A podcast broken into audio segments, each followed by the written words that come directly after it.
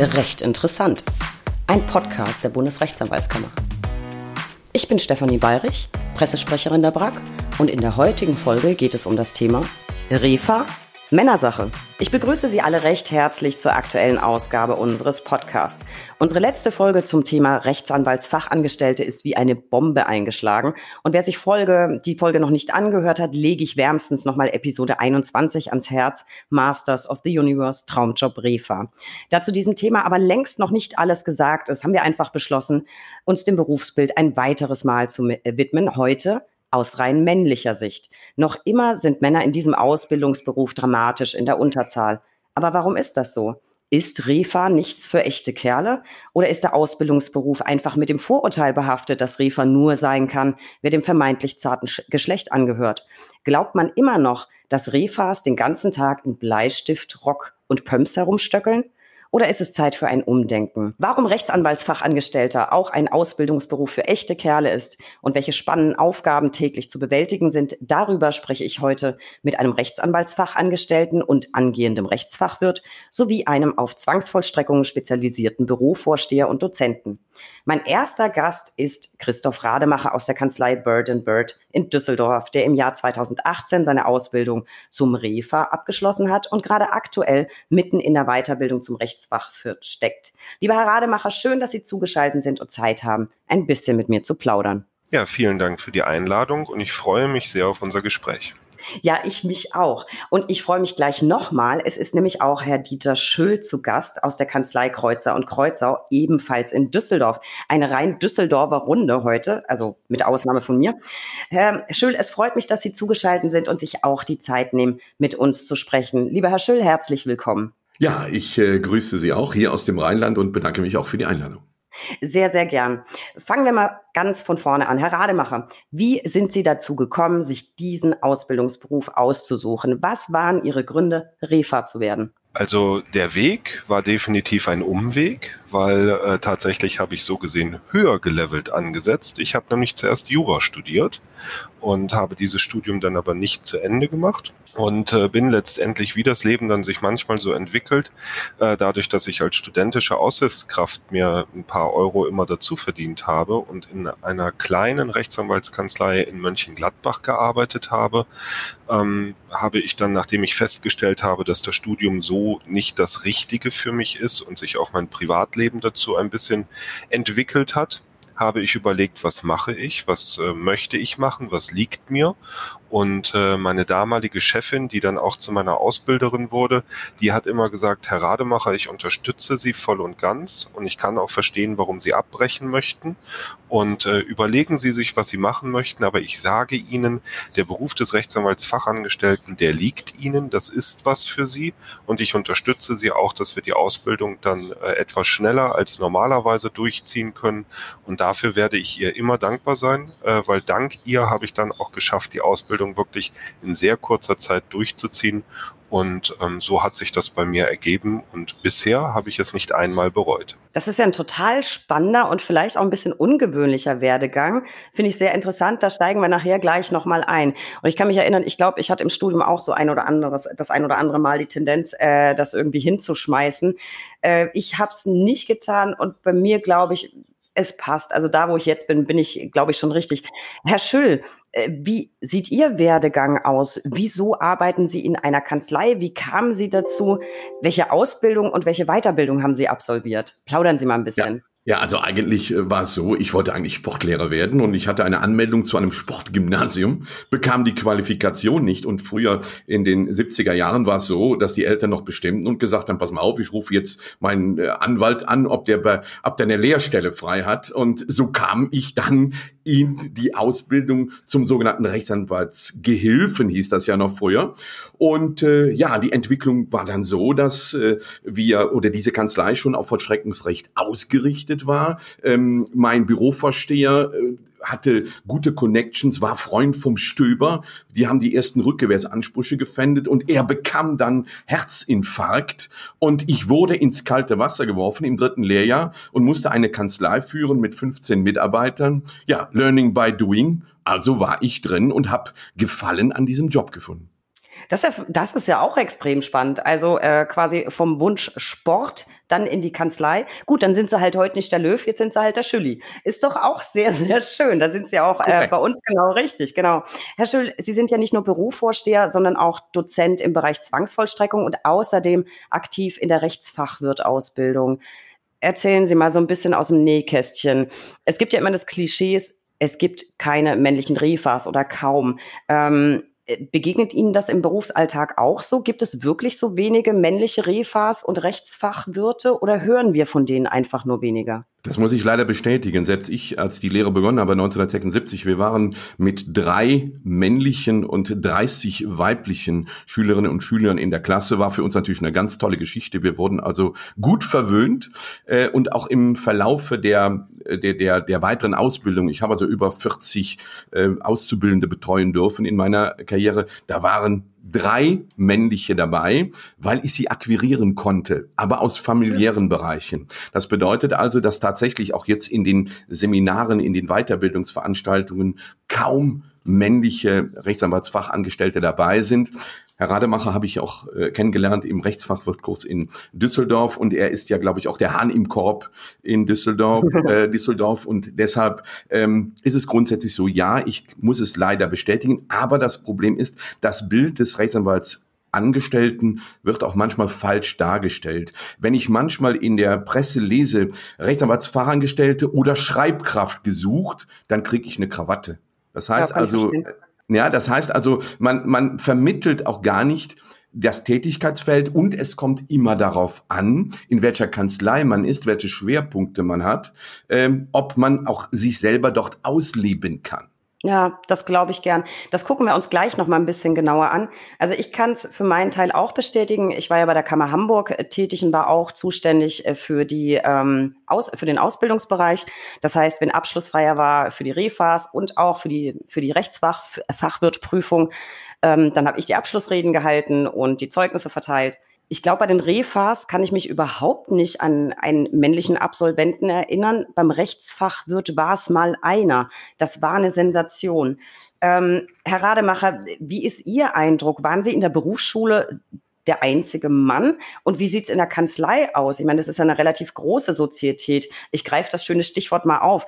Sind Sie immer und überall der Hahn im Korb? Ähm, also um Herrn Schül kurz zu korrigieren, im Rechtsfachwirtkurs, da teile ich mir den Titel mit einem Kollegen. Oh, doch. Äh, da sind wir, ja, da sind wir unter, ich glaube, wir sind Pi mal Daumen 25 Teilnehmer ähm, laut Liste und da sind äh, zwei Männer dabei. Ich bin einer davon. Und in der Berufsschule war es so, dass ähm, in der Ausbildungsklasse, in der ich dann final war, da war ich der Einzige. Die Klasse von, äh, vom Jahrgang unter uns, weil zu Anfang noch nicht ganz genau feststand, äh, wie, wo ich reingepackt werde, da gab es noch einen Kollegen. Ähm, und bei mir in der Kanzlei tatsächlich, äh, ich kann mir einen Titel an die Tür äh, kleben, nämlich dass ich in der Düsseldorfer Kanzlei von Bird Bird tatsächlich der erste männliche Rechtsanwaltsfachangestellte gewesen bin. Es gab wohl, glaube ich, schon ein, zwei männliche Kollegen vor mir, die aber halt nicht die Ausbildung gemacht hatten. Und ähm, seit ungefähr anderthalb Jahren, ich möchte dem Kollegen nichts Böses, ich bin mir nicht genau sicher, wie lange er jetzt bei uns an Bord ist, gibt es noch einen männlichen Kollegen im Assistenzbereich, der aber halt nicht die Ausbildung. Von daher kann ich diese Unterrepräsentanz von Männern in dem Berufsbild auch bedauerlicherweise nur bestätigen, wobei ich es aus meiner persönlichen Erfahrung nicht nachvollziehen kann. Ja, wobei für Sie persönlich ist es ja vielleicht ganz nett. Das kann ja auch ein positiver Aspekt sein. Aber Herr Schüll, was ist Ihrer Auffassung nach die Ursache für diese geringe, geringe Zahl männlicher Azubis? Interessieren sich Jungs einfach weniger für eine Tätigkeit im Büro oder liegt es an Vorurteilen, vielleicht an diesem, worüber wir eben schon kurz sprachen, angestaubten Sekretärinnen-Image, ähm, das ja eigentlich ohnehin nicht zutrifft? Was, was glauben Sie ist ursächlich? Also die Ursächlichkeit liegt darin, dass äh, manche, manche Arbeitgeber beziehungsweise viele Arbeitgeber auch das Berufsbild, was äh, der Rechtsanwaltsfachangestellte eigentlich darstellen sollte, nicht ausleben. Ja, das bedeutet also ähm, eigentlich der, der, das Typische für den Rechtsanwaltsfachangestellten ist ja die Unterstützung des Anwaltes auf dem Gebiet, was er nicht kann. Und das ist ja meistens RVG oder Zwangsvollstreckungsrecht. Oh ja. Man hat natürlich jetzt auch in den Kanzleien das große Problem, auch pandemiebedingt, dass zu viel Konkurrenz unterwegs ist, dass man auch gerade im vollstreckungsrechtlichen Bereich sagt, nö, das lohnt sich gebührenrechtlich gar nicht, ja. Ähm, und man, man nimmt das als Sparte Vollstreckungsrecht. Ja, wenn man Mandant mal will, dass ein, ein Kombi-Auftrag gemacht wird, dann machen wir das. Im RVG-Bereich, da ist es noch stärker integriert. Und es gibt sogar Kanzleien, die motivierend auf ihre Mitarbeiter wirken und sagen, pass mal auf, wenn du äh, mir Gebühren ausschlachtest und nicht einfach so gerade drüber gehst, dann können wir uns drüber unterhalten, ob wir auch nicht, ich sag mal, so ein bisschen aufs Gehalt legen. Ja, was ich nicht für gut finde, das ist unsere Aufgabe, die unterstützende Maßnahme zu machen. Aber das Problem ist tatsächlich, dass in den meisten Fällen auch der Beruf des Rechtsanwalts Fachangestellten immer mit Schreibtätigkeiten äh, mhm. verbunden wird. Das heißt, Diktat des Anwaltes, was jetzt natürlich durch Schreibprogramme, durch, durch äh, diese äh, Sachen auch wieder wegkommt und deshalb sich viele ähm, männliche gar nicht um dieses Berufsbild kümmern. Ja, das, das kann gut sein. Ich glaube auch, dass das noch in den Köpfen drin hängt, so Schreibkraft aber äh, man macht ja so viel mehr und die meisten, also aus meiner Erfahrung heraus, äh, tippen sowieso nicht mehr, sondern es sind so genau. viel vielfältige, verantwortungsvolle Aufgaben. Herr Rademacher, was meinen Sie? Ähm, Liegt es am schlechten Image oder ist es tatsächlich ein unpassender Beruf für einen Mann? Also unpassend würde ich auf gar keinen Fall sagen weil ähm, ich persönlich auch gerade, äh, ich habe das Glück, in einem relativ großen Team zu arbeiten, ähm, bin im Arbeitsrecht unterwegs, äh, was ich auch sehr, sehr gerne mache. Und meine persönliche Erfahrung ist wirklich die, dass gerade in der Arbeit im Team, wenn man äh, vielleicht nicht nur eine äh, Sekretärin, Rechtsanwaltsfachangestellte, Zuarbeiterin oder wie auch immer man den Assistenzbereich noch weiter umschmücken möchte, hat, ähm, wenn man da letztendlich gemeinsam als Team Kollegin und Kollege auftreten kann, hat das unglaubliche Vorteile. Weil auch ähm, mit meinen privaten Erfahrungen, gerade auch, äh, was ich noch äh, hobbymäßig, ehrenamtsmäßig mache, da bin ich noch äh, rettungsdienstlich unterwegs. Es macht einen großen Unterschied, ob man alleine als Frau auftritt oder alleine als Mann auftritt oder kombiniert auftritt. Das ist einfach so. Da spielt die Psyche eine große Rolle und ähm, deswegen würde ich sagen, dass das für einen Mann nicht der richtige Job wäre, stimmt auf gar keinen Fall. Ähm, die Ursache liegt, glaube ich, sehr viel darin, was auch Herr Schuld schon gesagt hat, was so in dem Leben des Berufes innerhalb der Kanzlei angeht, weil ich habe häufig, wenn ich mich mit Kolleginnen und auch Kollegen unterhalte, den Eindruck, dass dieses Fach im Rechtsanwaltsfachangestellten völlig außen vor gelassen wird. Zwar immer mal wieder gerne so abgerufen wird, so wenn man denn dann mal irgendwie was mit dem RVG oder mit der Zwangsvollstreckung oder so hat, dann gerne so, ja, hier mach mal. Ähm, aber ansonsten auch unheimlich gerne es einfach so gemacht wird, ja, Assistenzbereich, das sind zehn Finger. Sei es jetzt nicht mehr vielleicht alleine nur um das Diktat zu schreiben, sondern vielleicht äh, wirklich sei es nur einfach die Standard-Benachrichtigungs-E-Mail an den Mandanten, sei es ähm, irgendwie ein Standardschreiben auflegen, den Termin standardmäßig zu verlegen oder so. Und ich glaube, in dieser Mentalität, da liegen sehr viele Ursachen drin. Und dann spielt natürlich auch eine Rolle, wenn ich als junger Kerl von der Schule ähm, fertig bin, egal ob ich Abitur, Realschulabschluss oder Hauptschulabschluss habe, ist natürlich auch die Frage, was möchte ich machen? Ähm, und äh, wenn die Leute dann oder wenn die jungen Kerle dann über einen Job im Büro nachdenken, dann ist es halt auch von der Wahrnehmung in der Gesellschaft so, dass viele viel eher zum Beispiel an den klassischen Kaufmann denken egal ob an den Bürokaufmann oder an den Industriekaufmann ähm, oder halt auch eine handwerkliche Ausbildung, die natürlich auch sehr wichtig sind, wo wir auch das Thema Fachkräftemangel haben, gar keine Frage. Und wenn wir dann letztendlich einen so tollen Beruf haben, wie den Rechtsanwaltsfachangestellten, der so mannigfaltig ist, wo ich mich auch entwickeln kann, auch weit über die Ausbildung hinaus entwickeln kann, der dann aber einfach so schlecht bekannt ist, so schlecht beworben wird und dann ja, bedauerlicherweise auch äh, häufig der Punkt ist, ja, wir haben eine Kammerempfehlung für die Vergütung in der Ausbildung, aber wir gehen standardmäßig 20 Prozent drunter. Ja, da brauche ich mich nicht zu wundern, wenn die Leute dann viel eher halt ihren mhm. Kaufmann in einer äh, weit präsenten, äh, sei es Einzelhandelskette haben, die die Plakate beim Einkaufen aushängen haben, wo direkt die, das Vergütungsgehalt im ersten Jahr da steht, da brauche ich mich nicht zu wundern, warum ich Probleme habe, Azubis zu finden. Und dann natürlich auch männliche Azubis, äh, aber genauso auch weibliche Azubis. Ja, also ich glaube, es ist meiner Ansicht nach ist es eine, eine Kombination von verschiedenen Faktoren. Ich habe mich ja auch viel beschäftigt, war eben auch zuständig ähm, für die Ausbildung. Ich glaube, dass tatsächlich noch das Vorurteil herrscht, klassischer Sekretärinnenjob. Also ich muss Kaffee kochen und mit dem Bleistift und einem Block zum Diktat anrücken. Das ist natürlich längst passé. Also jeder, der sich mit dem Thema beschäftigt, weiß, was eine Refa oder ein Refa äh, eben alles an Verantwortung übernimmt. Und ich glaube, Sie haben einen wichtigen Part angesprochen. Ja, Vergütung in der Ausbildung ist auch ein wichtiges Thema. Die schwankt in Deutschland sehr, sehr stark. Ähm, wir haben in Hamburg damals eine sehr, sehr starke Erhöhung durchgesetzt äh, der Vergütungsempfehlung. Und da ich die Ausbildungsverträge eingetragen habe, konnte ich auch sehen, in den meisten Fällen wurde zumindest in Hamburg das gar nicht unterschritten, auch nicht um die erlaubten 20 Prozent. Im Gegenteil, viele große Kanzleien, die Wert drauf legen, sich auszusuchen, wen sie haben wollen, die übersteigen das sogar deutlich. Ich glaube, das ist aber in der öffentlichen Wahrnehmung nicht so angekommen und ich glaube auch, der tatsächliche Alltag und der Berufsinhalt. Ich glaube, der ist, ist ganz vielen nicht so bekannt. Und ich glaube, wir nutzen das gleich mal, um mit diesem Vorurteil, das vielleicht noch ein bisschen besteht, ein bisschen aufzuräumen. Herr Rademacher, dann fangen wir mal bei Ihnen an. Äh, vielleicht erzählen Sie mal so ein bisschen äh, ganz grob, äh, wofür sind Sie denn bei Bird Bird zuständig? Ich habe natürlich geguckt, was Sie so gemacht haben. Sie waren erst Float Secretary und seit November 2018 sind Sie tätig als Partner und Teamassistent, wenn ich es richtig gelesen habe. Was versteht man denn bitte darunter und was machen Sie und was zum Henker ist der Unterschied zwischen Float Secretary und Teamassistenz? ja, ähm, also als erstes tatsächlich, es liegt nicht in meinem definierten Zuständigkeitsbereich, sondern ich mache es für mich selber. Ich mache morgens tatsächlich als erstes die Kaffeemaschine an, dann mhm. weiß ich aber auch, dass der Kaffee schmeckt. So. Eigennutz, also ich, Eigennutz, klar. Genau, genau, genau. Aber es ist halt wirklich so, es hat mir noch nie jemand ähm, in der Kanzlei gesagt, egal ob in meiner Ausbildungskanzlei oder jetzt bei Bird Bird, Rademacher, kochen Sie mal Kaffee. Übrigens auch nicht zu einer Kollegin. Also das ist mir nicht über den Weg gelaufen. Sehr gut. Ähm, ja, äh, Float Secretary, Partner Teamassistent, ähm, das liegt an der Größe unserer Kanzlei. Da muss ich jetzt ein bisschen ausholen.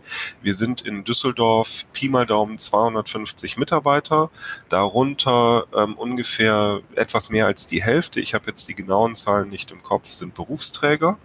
Und ähm, das bilden dann praktisch durch die Partner, das sind dann auch die Mitinhaber der Kanzlei, die bilden praktisch einzelne Teams. Ähm, man könnte es ganz grob, auch wenn das nicht so ganz richtig sind, eine Kanzlei innerhalb der Kanzlei nennen. Aber das ist so nicht ganz korrekt, nur dass man sich ein bisschen vorstellen kann. Die Teams sind unterschiedlich groß. Manche Partner haben nur zwei, vielleicht drei ähm, Anwälte, die äh, ihnen äh, praktisch das Team bilden, die dann die sogenannten Associates sind. Ist halt eine britische Kanzlei, da werfen wir viel mit den englischen Wörtern natürlich um uns. Ähm, und dann haben wir äh, zentrale Bereiche, das ist vor allen Dingen die Verwaltung. Wir haben auch eine Marketingabteilung. Wir haben ein zentrales Fristenwesen, mit dem ich natürlich auch viel zusammenarbeite ähm, oder halt auch die IT. Ohne die IT würde bei uns gar nichts äh, funktionieren. Und dann gehört zu jedem Team natürlich auch eine Assistenzkraft. Mindestens eine, in manchen Teams, so jetzt auch in dem Team, in dem ich bin, aufgrund unserer Größe zwei Assistenzkräfte. Ähm, und ich habe eine super gute Kollegin, mit der ich sehr gerne zusammenarbeite. Ähm, und da halt auch diese Erfahrung, dass man als Mann und Frau gemeinsam äh, wirklich auch nochmal besser auftreten kann und da Synergieeffekte draus ziehen kann. Und ähm, da arbeite ich praktisch fest. Ich bin meinem Partner, bin ich fest zugeordnet und meinem Team ähm, assistiere da praktisch in allen Belangen. Ähm, manche Kernaufgaben fest definiert, die laufen nur über meinen Tisch, so zum Beispiel sämtliche Gerichtsverfahren, weil ich bin der Refer des Teams, die laufen über meinen Tisch, die betreue ich, die kontrolliere ich, arbeite da dann auch mit unserem Fristenwesen zusammen. Ähm, manchmal weise ich das Fristenwesen auf eine Frist hin, manchmal weisen sie mich dann nochmal auf was hin oder auch auf was, was schon längst erledigt ist und ich nur wieder geschlafen habe, äh, da die Erledigtmeldung zu melden. Und als Float Secretary ist man praktisch, man kann es am besten mit dem deutschen Wort Springer-Sekretär übersetzen. Man ist ah. keinem festen Team zugeordnet, sondern ähm, man ist praktisch für Urlaubs- und Krankheitsvertretungen zuständig. Und ich habe das auch sehr gerne gemacht, habe das auch sehr gerne als Einstieg in die Großkanzlei gekommen, weil ich komme aus einer kleinen Kanzlei. Ich habe früher mit nur zwei Anwälten zusammengearbeitet da ist natürlich dann so, wumms, 250 Leute in Düsseldorf, das ist ja. eine ganz andere Welt, brauchen wir nicht drüber zu sprechen. Und ich hatte durch meine, ähm, ja, Pi mal Daumen, dreivierteljährige Tätigkeit, weil ich habe im Januar 2018 angefangen, ähm, habe ich auch das große Glück gehabt, dass ich bis auf zwei Teams das gesamte Haus kennengelernt habe. Das klingt auf jeden und Fall sehr, sehr, sehr, spannend und sehr vielfältig. Jetzt weiß ich immerhin, was ein Float Secretary ist. Ich habe es mir fast gedacht, aber ich wollte es gern mal von Ihnen hören. Jetzt würde ich gern mal ähm, Herrn Schüll befragen. Sie sind ja Bürovorsteher. Äh, da habe ich ganz viele Fragen zu äh, und unsere Zuhörer wahrscheinlich auch. Was ist eigentlich der Unterschied zwischen Bürovorsteher und Rechtsfachwirt oder gibt es da überhaupt keinen? Und ist das nur ähm, der Verordnungsentwicklung geschuldet? Und was machen Sie eigentlich als Bürovorsteher? Also die Situation ist so, ich hatte ja schon anklingen lassen, 1976 die Lehre begonnen.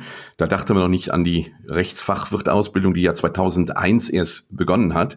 Ähm, nach der Ausbildung äh, hatte ich das große Glück, dass meine, meine Gesellschafter, meine Chefs mich auch in viele, viele Weiterbildungsveranstaltungen äh, gesteckt haben, um, ich sag mal, immer am Ball zu bleiben, eben weil ich ähm, ins kalte Wasser geworfen wurde, um jetzt das Vollstreckungsdezernat, was nicht klein war, äh, zu übernehmen, mit zehn Mitarbeitern fortschreckensrechtlich durchzuführen. Also dann gab es äh, die Möglichkeit in Berlin in einem Rahmen eines Fernstudiums, da war die Grenze ja nicht geöffnet, ein Fernstudium, Büroversteherstudium zu machen, was ich auch dann genutzt habe.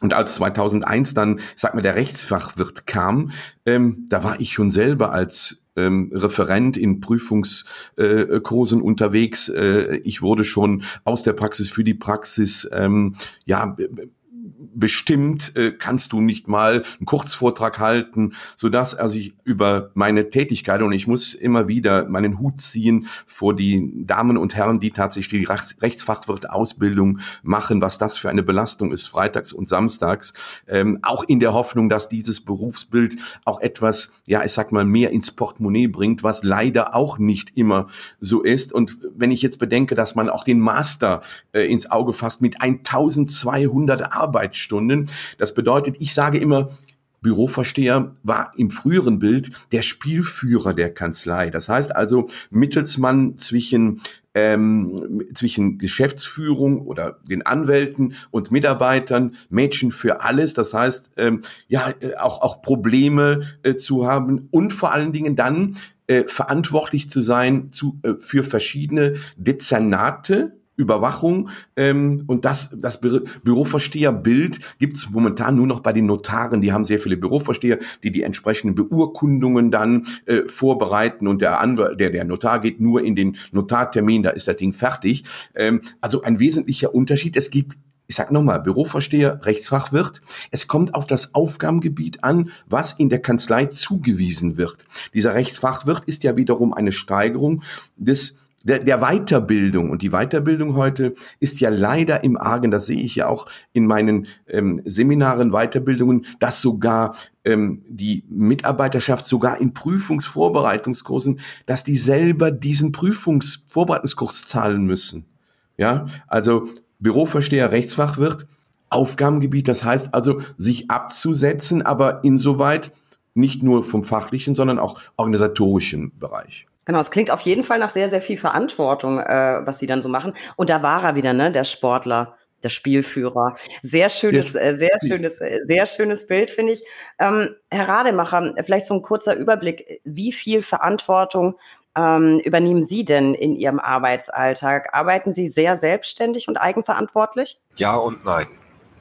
Ähm, wo ich sehr eigenverantwortlich arbeite, ist tatsächlich ähm, aus unterschiedlichen Gründen, wenn es darum geht, dass ein neuer Schriftsatz aufgesetzt werden muss, ähm, dass ich halt äh, tatsächlich, bei uns ist das so strukturiert, dass wenig nach Diktat geschrieben wird, sondern dass die Anwälte selber in den ähm, Dateien schreiben.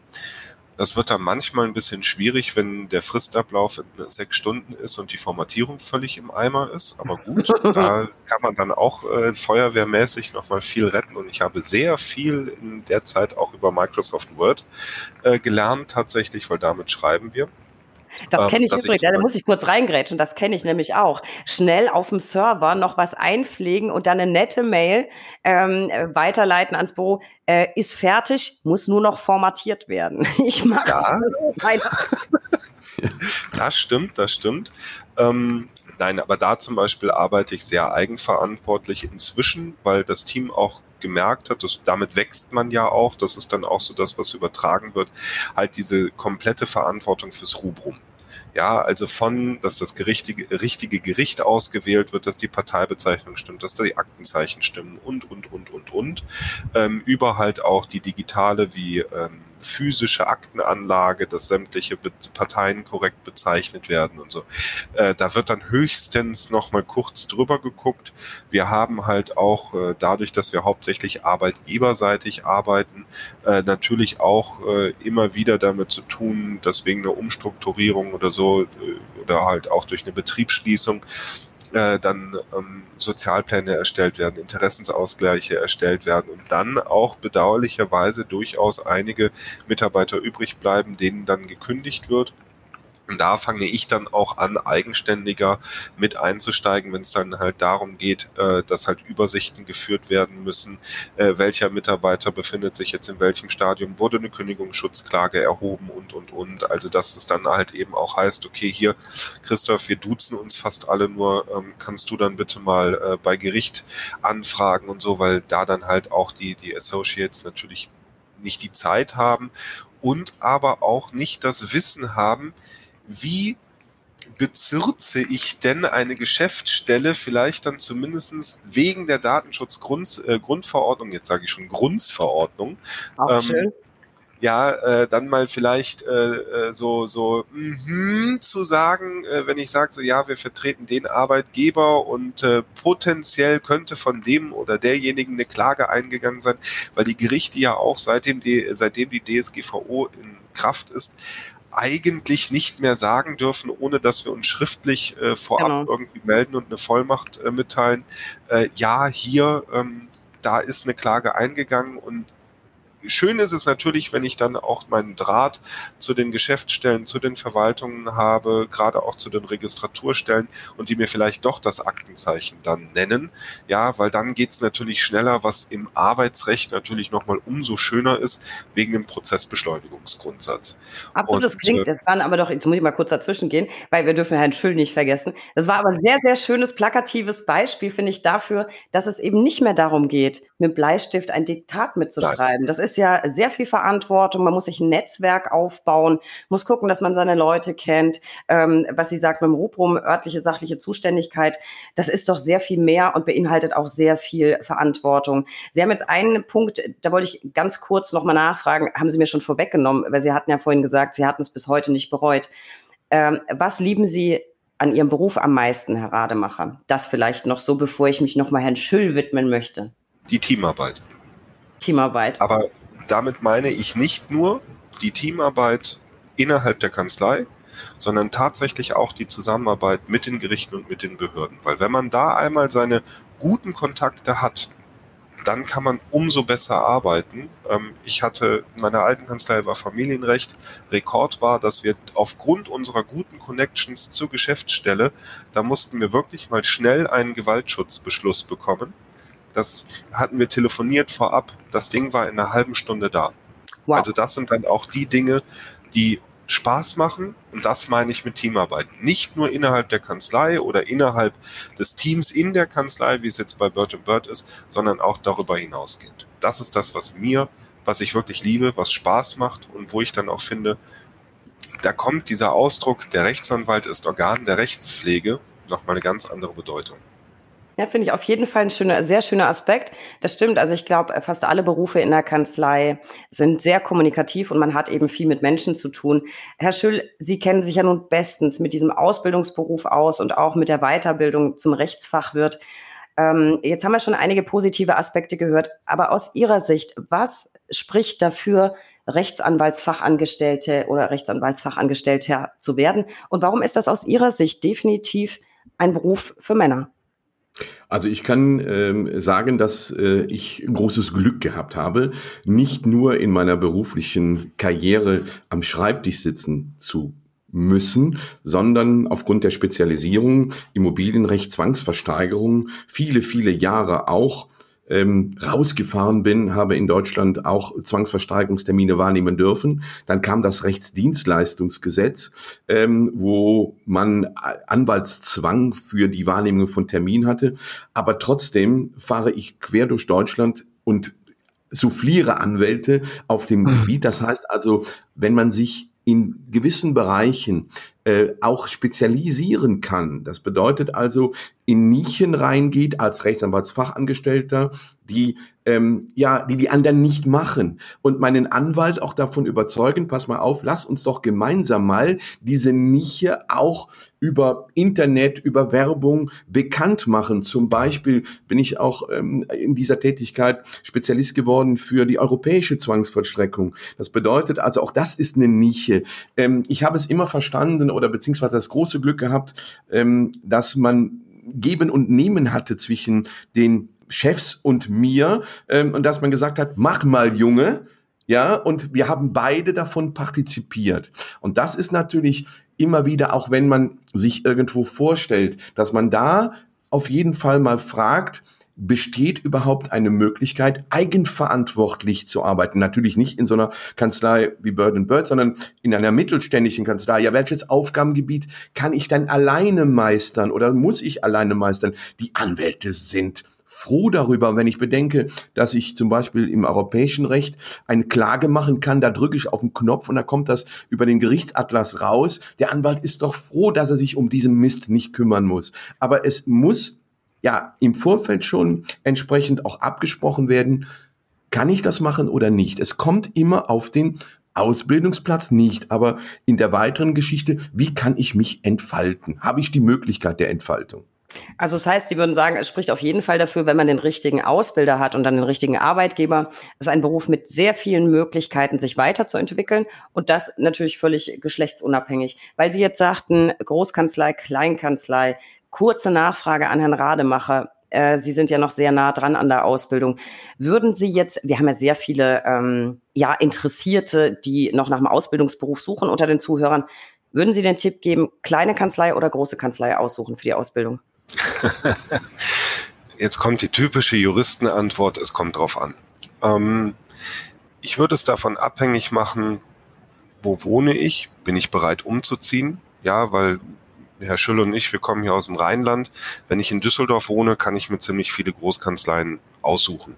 Wenn ich aber mehr es muss gar nicht ländlich sein, aber wie ich jetzt hier äh, Nordrhein-Westfalen, Rheinland, äh, wenn ich schon auf die linke Seite des Rheins gehe, äh, Köln gerade mal ausgeklammert, ähm, dann ähm, habe ich ja schon schwer Großkanzleien zu finden.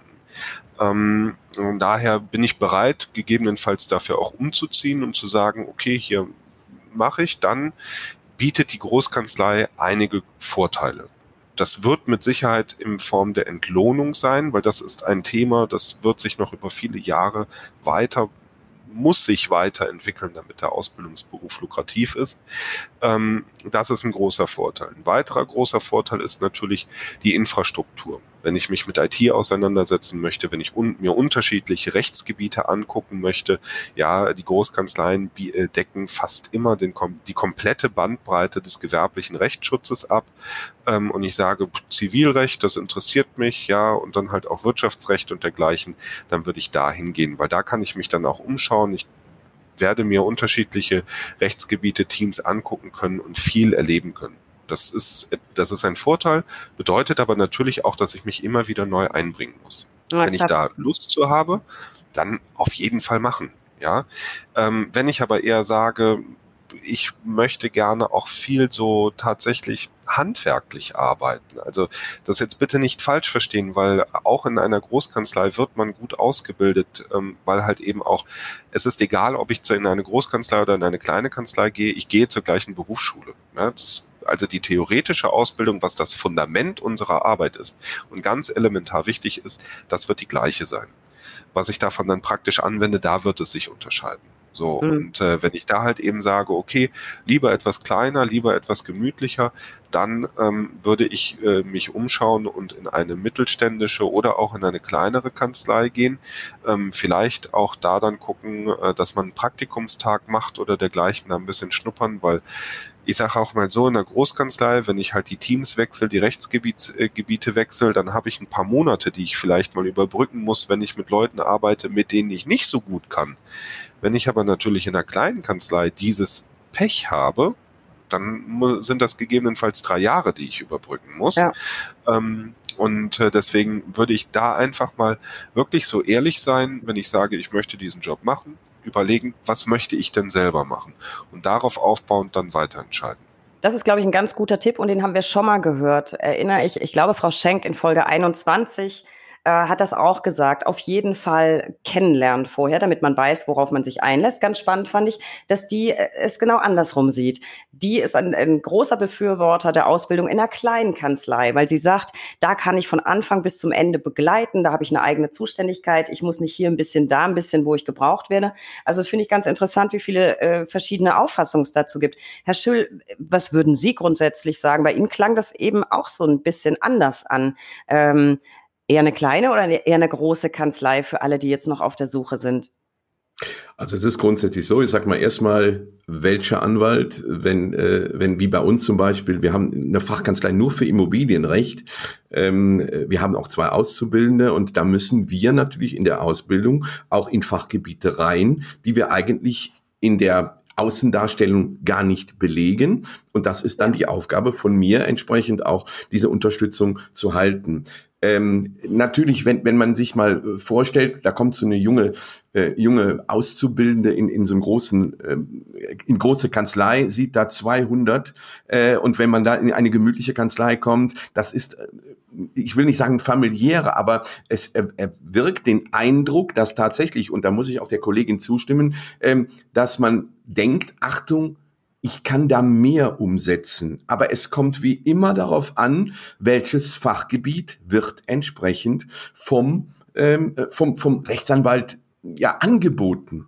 Ja, wenn der ein Fachanwaltskanzlei ist, Steuerrecht, äh, dann hast du nur mit diesem Rechtsgebiet zu tun. Also äh, eine Ausbildung in einer Kanzlei mit drei bis fünf Fachanwälten vom Familienrecht über äh, Baurecht, über, ähm, ja, ich sag mal, Miet- und WG-Recht, das ist für mich das Passendste. Weil auch da in meinem Bereich vollstreckungsrechtlich ja ganz andere Klientele sind, die in ganz andere Rechtsgebiete in die Vollstreckung gehen.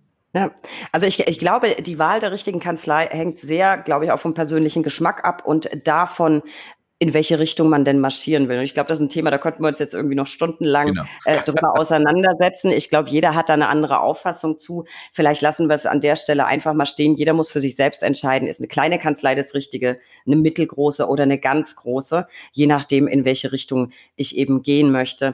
Ähm, aber bleiben wir vielleicht mal dabei. Sie, Sie erwähnten gerade, Herr Schül, Ihre Kanzlei bildet auch aus. Man hört immer wieder, das hatte ich auch in der letzten Folge, die ich eben ja schon mal erwähnt habe, äh, die packen wir für alle Zuhörer auch nochmal in die Show Notes, mm, den Hinweis gehört äh, von einer Auszubildenden, ja, die Anwälte müssten einfach mehr tun, die müssten sich als Ausbilder interessanter machen, um neue Azubis zu finden, weil wir haben ja nicht nur ein Männer-Nachwuchsproblem, wir haben ja generell ein Nachwuchsproblem. Herr Schül, was würden Sie sagen? Was, was kann eine Kanzlei, was kann ein Anwalt tun, um sich interessant zu machen für Azubis? Ja, er ähm, muss äh, das Gefühl oder beziehungsweise er muss sich so präsentieren, ähm, dass man auch im Bewerbungsgespräch, dass man das Gefühl hat, ähm, ja, ich werde von ihm unterstützt und nicht nur als Arbeitskraft genutzt. Ja, das bedeutet also, äh, wenn eine Kanzlei da ist und, und äh, da ist ein Anwalt und der nimmt sich jetzt aus Kostengründen nur eine Auszubildende, dann würde ich diese Auszubildende eben nicht empfehlen, dort anzufangen, weil er sie als Arbeitskraft nutzt. Nur für den Anwalt ist das auch keine Lösung, weil er ja insoweit ja von der Auszubildenden nicht das erwarten kann, was man von einer Rechtsanwaltsfachangestellten hat. In unserem Beispiel, wir haben dieses Jahr zwei wieder genommen, ähm, ist es grundsätzlich so, dass das resultiert auch auf den Fachkräftemangel. Wir brauchen auch Rechtsanwaltsfachangestellten, die wir nicht haben. Das bedeutet also, dass die, die wir haben, dafür Sorge tragen müssen, auch während ihrer Dienstzeit die anderen so zu füttern schon, dass die entlastet werden und dass die natürlich auch, und das ist bei Kleinkanzleien so, die haben natürlich, wenn die sich anstrengen, das muss ich auch wieder immer wieder bei mir sagen, äh, bin als Bürovorsteher schon reingekommen, da war ich in der Ausbildung. Und was daraus wird, das äh, glauben auch manche nicht, wenn ich in den Vorträgen bin. Das ist einer von uns, das kann man machen. Man muss aber machen. Man kann nicht einfach sagen, um 8 Uhr beginnen wir, wann haben wir denn Pause, halb zehn. Nein, man muss auch Engagement äh, in den Beruf stecken, ja, und den steckt man in den Beruf, wenn man merkt, man wird auch von der Geschäftsleitung oder aber von der Büroleitung unterstützt und nicht nur äh, ich sag mal, äh, für diese Botendienste äh, entsprechend ausgenutzt. Ja, das wäre das wäre ja auch äh, total neben der Sache, weil also ich bin ja nun Anwältin und ganz viele Dinge hätte ich ähm, in Zusammenarbeit mit verschiedenen Kanzleien ohne Rechtsanwaltsfachangestellte überhaupt nicht hingekriegt. Genau. Hatten Sie vorhin schon ein schönes Stichwort Rechnung schreiben. Gott, wenn es da darum geht, irgendwas äh, mit abrechnen, anhängig, äh, es wird was mitverglichen, was nicht anhängig ist, dann wird ein Teil, Teil erledigt. Äh, furchtbar, Zwangsvollstreckung kann ich auch alles überhaupt nicht. Muss ich ja aber auch nicht. Das ist ja das Schöne. Vielleicht, Herr Rademacher, von Ihnen noch ganz kurz ein, zwei Ideen, was können Kanzleien tun, um sich interessant zu machen für Azubis? Sie müssen von ihrer inneren Grundeinstellung verstehen, dass sie Lehrer sind. Ausbildung bedeutet, ich muss in junge Menschen oder auch, sie müssen ja nicht jung sein, aber ich muss in Menschen investieren. Ich muss ihnen Vertrauen entgegenbringen, ich muss sie unterstützen, ich muss sie anleiten und ich muss sie dann natürlich auch, wenn sie größer werden, laufen lassen. Das ist egal, ob in einer Großkanzlei oder in einer kleinen Kanzlei. Ähm, ja, das müssen die Leute, das müssen die Anwälte, das müssen sie vom Inneren her verstehen. Und das ist eine Sache, das muss jeder Anwalt, der eine, äh, der eine Auszubildende, einen Auszubildenden äh, nehmen möchte, für sich innerlich entscheiden und realisieren, ich übernehme hier die Verantwortung für drei Jahre für einen Menschen, der einen Beruf erlernen möchte. Darf ich da mal ganz nicht reingrätschen aus der sportlichen äh, Seite her? Und was ist zu erkennen? Was ist zu erkennen? Man erkennt, dass Anwälte tendieren, Junganwälte einzustellen, die man auch mal kurz äh, zum Gericht schicken kann. Und die werden dann eingesetzt, ja, ich sag mal, als Ersatz für einen Rechtsanwaltsfachangestellten. Und das ist unmöglich. Ja, das glaube ich, das, das, das glaube ich, ist, ist auch der falsche Weg. Ja, Herr Rademacher. Und das Zweite, wenn diese innere Entscheidung getroffen ist, dann aktiv werden. Geht an die Schulen, geht an Berufsorientierungsmessen, setzt euch örtlich damit auseinander, sprecht mit der Bundesagentur für Arbeit, die vor Ort ist und sagt, hier, ich möchte gerne ausbilden. Ganz klar natürlich auch mit der Rechtsanwaltskammer, weil über die läuft die Ausbildung, gar keine Frage. Problem ist nur, die jungen Leute, die sich nach Ausbildungsberufen umschauen, die haben vielleicht noch die IHK auf dem Schirm. Die haben aber nicht die Rechtsanwaltskammer auf dem Schirm, um da mal nachzufragen, hier, wie sieht das denn aus, was könnte ich beim Anwalt machen? Ja, auch da, das wäre wieder Aufgabe der Kammer, Werbung zu machen, aber dann auch wirklich aktiv investieren und sagen, äh, ich möchte an den Markt, ich möchte an die Leute rangehen. Und da gibt es ganz viele unterschiedliche Wege, online und co. Das ist ein ganz gutes Stichwort. Also ganz viele Kammern ähm, sind sehr aktiv. Die sind auch auf Social Media vertreten. Ich weiß, Kammer Hamburg ist zum Beispiel ganz weit vorne, sind auf Instagram, werben für Azubis. Kammer München hat einen ganz tollen Flyer, sind auf Facebook. Also die Kammern geben sich da sehr viel Mühe. Und wer auf der Suche ist nach einem Ausbildungsplatz, der kann tatsächlich bei den Kammern vorbeisurfen. Einfach mal auf die Homepage gucken der Kammer. Die haben fast alle eine Jobbörse oder ich glaube, es sind sogar alle. Und da können sich Kanzleien mit ihrem Profil vorstellen. Das also auch ein Hinweis an alle Kolleginnen und Kollegen, die gerne jemanden ausbilden möchten. Ein aussagekräftiges, ansprechendes Profil an die Kammer schicken und so ein Azubi finden. Das kann man auch bei der Bundesrechtsanwaltskammer. Wir haben auch deutschlandweit eine äh, Jobbörse für Azubis. Ähm, vielleicht ganz kurz noch ein Ausblick, Herr Rademacher. Sie stecken gerade in der Weiterbildung zum Rechtsfachwirt. Ähm, das war ein, ein, Thema, das Herr Schüll vorhin angesprochen hat, Unterstützung in der Kanzlei. Ähm, werden Sie von Ihrer Kanzlei unterstützt in diesem Vorhaben? Und warum hängen Sie das noch hinten dran? Was erwarten Sie sich davon? Haben Sie was Bestimmtes im Auge in der Zukunft in Ihrer Kanzlei? Ja, ich werde unterstützt. Ich habe eine entsprechende Vereinbarung mit meiner Kanzlei und bin da auch sehr dankbar für. Ähm, so werde ich halt auch, ich habe diese Konstruktion freitags, samstags, freitags nachmittags werde ich freigestellt. Ich habe, ähm, die Ausbildungskosten sind übernommen worden und ähm, habe mich halt dazu dann verpflichtet, eine gewisse Zeit, nachdem ich fertig bin, weiter für Bird Bird zu arbeiten. Finde ich auch eine sehr faire Lösung. Ähm, von daher auf dieser Seite auf jeden Fall die Unterstützung, kann auch Literatur bestellen. Ähm, und warum habe ich es gemacht? Es war für mich letztendlich der logische Schritt. Ich habe Jura relativ weit studiert, ähm, aus unterschiedlichen Gründen und habe das Studium dann abgebrochen, habe dann die Ausbildung gemacht und so war der Rechtsfachwirt für mich die logische nächste Konsequenz so gesehen, dass halt eben da auf dem Papier auch die Qualifikation da ist, weil ähm, es ist halt dann auch einfacher zu sagen, hier, ich bin Rechtsfachwirt und übrigens zusätzlich habe ich auch noch ein bisschen Jura studiert und äh, letztendlich, weil mir auch das Thema wirklich Spaß macht. Ja, ähm, und äh, ich bin sehr tief in der Materie drin und wenn ich es dann in, äh, jetzt im Januar, Februar werde ich hoffentlich soweit sein, wenn ich dann auch noch das Papier habe und sage, hier, ich bin auch qualifiziert, umso besser. Umso besser, dann drücken wir Ihnen jetzt schon mal ganz doll die Daumen, dass dann auch alles so klappt, wie Sie sich vorstellen. Herr Schül, Sie sind, ich hatte es ja schon erwähnt, Dozent in der Rechtsfachausbildung, unter anderem in der Rechtsfachwirtausbildung. Ähm, aus Ihrer Sicht, ich habe da so ein bisschen kritische Zwischentöne äh, gehört, dass es in manchen Kanzleien vielleicht Probleme gibt mit der Weiterbildung. Was spricht definitiv dafür, diesen Schritt zu gehen, diese Weiterbildung zu absolvieren? Und äh, welche Karrierechancen bestehen aus Ihrer Sicht? Warum sollte man darüber einfach mal nachdenken? Ja, äh, bezüglich des, der Rechtsfachwirtausbildung ist äh, ähm, Erfolg äh, kriege ich nur mit Weiterbildung. Ja, das heißt also, ich muss immer am Ball bleiben. Und wenn ich also stehen bleibe, das kann auch äh, ganz gefährlich werden für die Kanzlei, wenn ich falsch abrechne, RVG nicht kenne. Ja, also Weiterbildung ist ganz gut. Natürlich muss auch der Chef dahinter stehen und äh, nicht seine Mitarbeiter im Regen stehen lassen. Äh, und vor allen Dingen immer wieder auch, ja, das Gespräch mit den äh, Chefs suchen, um gemeinsam, ich sag mal, Lösungen und Wege zu finden, dass beide entlastet sind. Es nutzt also nichts, wenn ich morgens mit einem dicken Hals dahin gehe und sage, boah, muss ich schon wieder hin, sondern äh, das, was ich jetzt 45 Jahre habe, Spaß an der Arbeit, Spaß an der Freude ähm, und das kommt nicht äh, nur, weil ich Spaß habe, sondern weil ich die Unterstützung meiner Kanzleien erfahren durfte. Also das heißt, das ist ja ein, ein, ein, ein, schönes Bild. Also man hört doch, dass es immer wieder volle Unterstützung gibt aus den Kanzleien. Ich hatte das in der letzten Folge, die muss ich unbedingt nochmal ans Herz legen. Bitte da auch da nochmal reinhören. Da haben wir sehr positive und sehr negative Erfahrungen zur Ausbildung Rechtsfachwirt, aber nicht zur Ausbildung selbst, sondern was die Unterstützung angeht in den Kanzleien. Und da vielleicht auch nochmal ein Appell an alle Kolleginnen und Kollegen, wenn in eurer Kanzlei jemand ist, der sich für diese Weiterbildung interessiert, dann unterstützen. Es bietet ein noch mehr an Wissen. Also ich glaube auch, ein Rechtsfachwirt kann nicht mehr als ein Rechtsanwaltsfachangestellter.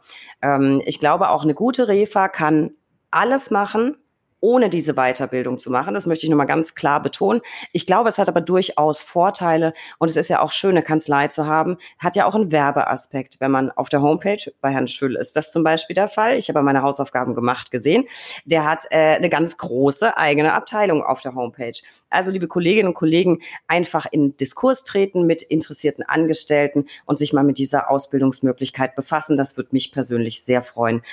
Ähm, Herr Schüll, ich hatte es eben gesagt, Sie sind ja nicht nur Dozent in der Rechtsfachausbildung oder Rechtsfachwirtausbildung, sondern Sie haben es ja faustdick hinter den Ohren, wenn es um Zwangsvollstreckung geht. Ähm, und Sie erwähnten vorhin selbst auch grenzüberschreitende Zwangsvollstreckung. Ich habe von Zwangsvollstreckungsrecht überhaupt keine Ahnung. Ich habe totale Berührungsängste, ist fast auf, dem, auf demselben Level wie Datenschutzrecht wie muss ich mir das denn vorstellen, grenzüberschreiten? Das klingt jetzt irgendwie so nach äh, ein Fall für zwei detektivischen Spürsinn, ja. keine Ahnung. Ähm, ja, was ist das? Was machen Sie da? Ja, ich sage auch immer 14 Uhr Lenz oder 18 Uhr Lenzen und Partner Fernsehen. Die Mandanten werden natürlich immer wieder ähm, auch äh, Fernsehen und, und die fragen dann natürlich, habt ihr auch Detektive? Wie viele Detektive? Dann habe ich dann auch, ja, die kennen sie auch. Äh, wir haben die Trovatos, dann bist du schon der König da. Man muss auch den Job verkaufen, sage ich jetzt mal. Ähm, aber auf der anderen Seite grenzübergreifend heißt, man hat ähm, einen deutschen Titel und der Schuldner ja, geht ins Ausland oder aber im Ausland lebt der Drittschuldner. Das heißt, dann muss ich in eine grenzübergreifende Zwangsverstreckung einsteigen. Ich muss dafür Sorge tragen, dass mein deutscher Titel auch in gerade in den Benelux-Ländern von uns ähm, vollstreckbar gemacht wird. Ähm, äh, das ist ein sehr interessantes äh, Thema und wieder Sparte im Bereich der Zwangsvollstreckung, äh, Mobiliarvollstreckung ist out, aber Forderungsfändung oder aber mein Spezialgebiet Immobiliarvollstreckung heißt Zwangsversteigerung. Ich fahre also auch für die Kanzlei zu anderen Kanzleien im Mandantengespräch und äh, dann sagt der Anwalt, bevor ich jetzt in den Stöber gucke, äh, habe ich lieber den Schüll an meiner Seite. Das bedeutet also, dass ich auch Umsatz regeneriere. Das ist nicht in allen Kanzleien so, aber ähm, auch hier durch eine selbstständige Tätigkeit regeneriere ich für die Kanzlei Umsatz, die die Kanzlei sonst nicht hätte. Das ist ja, auch ein unwahrscheinlicher spannend.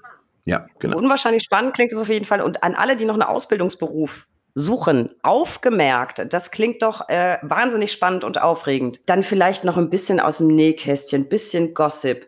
Der verrückteste Zwangsvollstreckungsfall, den Sie je hatten. Ja, das war eine Zwangsversteigerung und äh, das war ähm, äh, so, dass die Rechtspflegerin zwei Tage vorher anrief und sagte, Herr Schül, wir haben eben also eine Konferenz gehabt mit äh, der Polizei. Es werden also zum Zwangsversteigerungstermin 18 Polizisten erscheinen. Wir werden also das gesamte Gerichtsgebäude absperren. Und ich habe gesagt, doch nicht, wenn der Rheinländer kommt. Nein, es war also so, dass ähm, der Schuldner sich vor Jahren schon mal versucht hat, vor diesem Gericht äh, mit einer Rohrbombe in die Luft zu sprengen. Und da hatten die ziemlich Ach, Angst. Aber wie gesagt, die haben auch keine anderen Termine gehabt, nur mein Termin Termin war da. Meine Frau wollte gar nicht, dass ich fahre, aber ich bin gefahren. Es ist versteigert worden und alle waren da, nur der Schuldner nicht. Und das war, waren wir alle glücklich. Ja, auf jeden Fall äh, ziemlich aufregender Tag wahrscheinlich. Herr Rademacher, ich, ich glaube, mit Rohrbomben haben Sie wahrscheinlich in der Kanzlei nicht so viel zu tun. Aber was würden Sie sagen? Wir wollen ja so ein bisschen die, die Spannung im Berufsfeld irgendwie ein bisschen verkörpern und transportieren. Was war der spannendste oder verrückteste Fall, mit dem Sie je in der Kanzlei zu tun hatten? Mm, der bei Bertram Bird tatsächlich, da ging es um die Vollstreckung für ein Arbeitszeugnis. Und ähm, da hatten wir halt äh, auch tiefstes Problem, dass wir bedauerlicherweise den, ähm, de, das Arbeitszeugnis im Vergleich als Anhang klar ausformuliert hatten auch mit der Unterschriftenzeile. Und wie das halt da manchmal so ist, der äh, Arbeitgeber dann auch in Persona hat sich halt mit dem Arbeitnehmer ähm, nicht mehr gut verstanden und er wollte das dann gerne nicht unterschreiben. Es hätte auch jemand anders unterschreiben können, weil die juristische Person durch mehrere Personen vertreten werden konnte. Aber er musste es dann unterschreiben und da ging es dann halt auch um Zwangsvollstreckung, dann auch ähm, äh, dass der da die Unterschrift leisten musste. Und äh, das hat sich dann so schnell so weiter fortentwickelt, dass ich auch gesagt habe, er soll es unterschreiben, damit ist gut. Ja, und als dann auf einmal die Kontenpfändung auf dem Geschäftskonto da war, da war dann Holland in Not und da waren wir alle im Feuerwehrmodus, das alles zu machen. Und ähm, aber für mich der persönlich schönste Fall war der letzte Fall in meiner Ausbildungskanzlei, weil da halt auch Fachwissen, die äh, Anwältin hatte zu mir gesagt, hier, wir haben PKH bekommen, wir können aber nichts mehr abrechnen. Machen Sie das bitte, dass das eine Nullrechnung wird, weil wir einen Vorschuss vom Mandanten bekommen haben. Und was ist? Rademacher, Ausbilder äh, in, der Ausbildung, letzter Fall, der hat noch 700 Euro Gebühren bekommen, hat sich noch mit dem Amtsgericht rumgeprügelt und an meinem allerletzten Tag kam der Beschluss vom Gericht, der Rademacher hat recht. Und das war für mich persönlich dann der schönste Fall, das war dann so der krönende Abschluss für die Ausbildung und hat gezeigt, ich mache hier das, was mir Spaß macht. Das klingt doch phänomenal und ich glaube, das haben wir alle ganz gern. Recht. Also Recht haben finde ich auch immer sehr, sehr schön. Und apropos schön, jetzt kommen wir zu einer sehr schönen Kategorie, meiner Lieblingskategorie. Der Buchstabe L kann für so vieles stehen. Lieblingsgetränke, Lieblingspannen, äh, Lieblingsbücher. Und das Schöne ist, wir haben heute zwei Gäste. Das heißt, wir kriegen zweimal drei Ls. Wir fangen mit Ihnen an, lieber Herr Schöll. Ich wüsste gern Ihre Lieblingsfreizeitbeschäftigung außer Zwangsvollstreckung. Ja, mit den Enkeln zusammen sein, da ist immer was los und Stimmung in der Bude und das braucht der Rheinländer. Stimmung in der Bude braucht der Rheinländer. Ich kenne ein paar Rheinländer, ich kann das bestätigen. Das klingt doch sehr schön. Ihr Lieblingsfachbuch? Äh, natürlich der Stöber, Forderungsfändung und Kommentar zum Zwangsversteigerungsgesetz. Ja, Stöber das klingt mir auch so nach einer wunderschönen Lektüre für einen Samstagabend bei Sonnenuntergang. Nee, da sind die Enkel dran. Da sind die Enkel dran. Sehr schön. Ihr Lieblingsmotto, Herr Schüll? Ja, als Kölner sagt man, et küt wird küt, es kommt, wie es kommt. Es kommt, wie es kommt und da bin ich gar nicht so weit weg. Ich sage ja immer, irgendwas ist ja immer. Das ist auch nicht so ganz eine andere Richtung. Äh, von daher, Herr Rademacher, zu Ihnen bleiben wir dabei. Ich hätte auch gern von Ihnen die Lieblingsfreizeitbeschäftigung. Ich, wir sehen uns ja über Video. Wenn ich Sie jetzt angucke, es werden nicht die Enkel sein. Was ist es dann? Nee, es sind äh, noch nicht die Enkel, das hat noch viel Zeit. Meine Kinder sind noch relativ klein, aber neben der Familie tatsächlich als Ausgleich zum Beruf bin ich ehrenamtlich im Roten Kreuz aktiv und auch im äh, Rettungsdienst, da bilde ich mich gerade fort. Das ist eine klasse ähm, Abwechslung, klasse Ausgleich, das mache ich sehr gerne.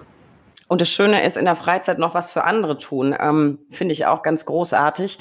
Äh, äh auch von Ihnen, Ihr Lieblingsmotto, bleiben wir doch dabei. Ähm, ja, wie auch ein rheinländisches Zitat, mhm. jeder Jack ist anders. Jeder Jack ist anders. Das habe ich jetzt davon, wenn ich mir in eine Folge zwei Rheinländer einlade. Ne?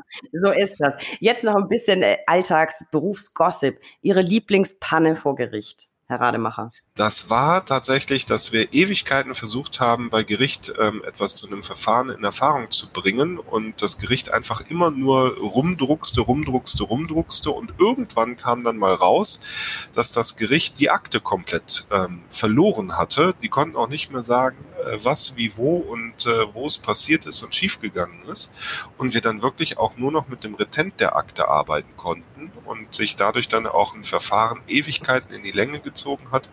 Ähm, ich dann aber darüber einen sehr guten Draht zum Mandanten bekommen habe, äh, weil wir dann häufig auch telefoniert hatten, weil äh, ihm das dann auch zu erklären, dass sowas halt eben auch passiert, dass halt auch bei Gerichten nur Menschen arbeiten und wo Menschen arbeiten, passieren bedauerlicherweise auch Fehler. Ja, aber da konnten wir dann auch mit dem Gericht viel zusammenarbeiten, weil wir dann auch mal äh, noch nicht allzu lange vorher eine Kopie der Akte hatten und so. Und äh, so hat man dann halt auch wieder die Teamarbeit gehabt. Teamarbeit und ja am Ende noch gut ausgegangen. Mir ist das tatsächlich auch mal passiert. Ähm, Akte wurde beim Gericht ins falsche Gerichtsfach. Das hat ja heute fast, also haben ja gar nicht mehr so viele Kanzleien. Und zwar wurde das in ein aufgelöstes, abgemeldetes Gerichtsfach gelegt, die Akte. Und dann tatsächlich war sie zweieinhalb Jahre verschwunden. Passiert einfach. Liebe Gäste, ich danke Ihnen beiden, lieber Herr Rademacher, lieber Herr Schüll. Ich danke Ihnen sehr, dass Sie heute da waren. Es war ein sehr interessantes Gespräch, sehr viele Einblicke, sehr viele Details, fand ich wahnsinnig spannend. Ich hoffe, unsere Zuhörer und Zuhörerinnen auch. Und ich hoffe, wir haben heute so ein bisschen den Ausbildungsberuf auch für das männliche Geschlecht in die, in den richtigen Fokus rücken können. Ich möchte kurz noch für alle Zuhörer darauf hinweisen, wir haben ganz viele Informationen rund um den Ausbildungsberuf auf der Homepage www recht-clever.info. Da gibt's FAQ, da gibt's Einblicke in den Beruf, Karrieremöglichkeiten und die bezeichnete Jobbörse. Ansonsten immer mal vorbeisurfen unter www.brack.de. Bitte abonnieren Sie diesen Podcast. Wir freuen uns über jeden neuen Zuhörer und folgen Sie uns auf Instagram unter recht unterstrich interessant. Werde ich auch Herrn Schüll nochmal in die Show Notes packen. Der ist nämlich auch auf Instagram unterwegs. Lieber Herr Rademacher, lieber Herr Schüll, es hat mir viel Spaß gemacht. Tausend Dank für Ihre Zeit und bitte bleiben Sie beide gesund. Vielen Dank. Ihnen auch. Vielen Dank. Sie natürlich auch. Dankeschön.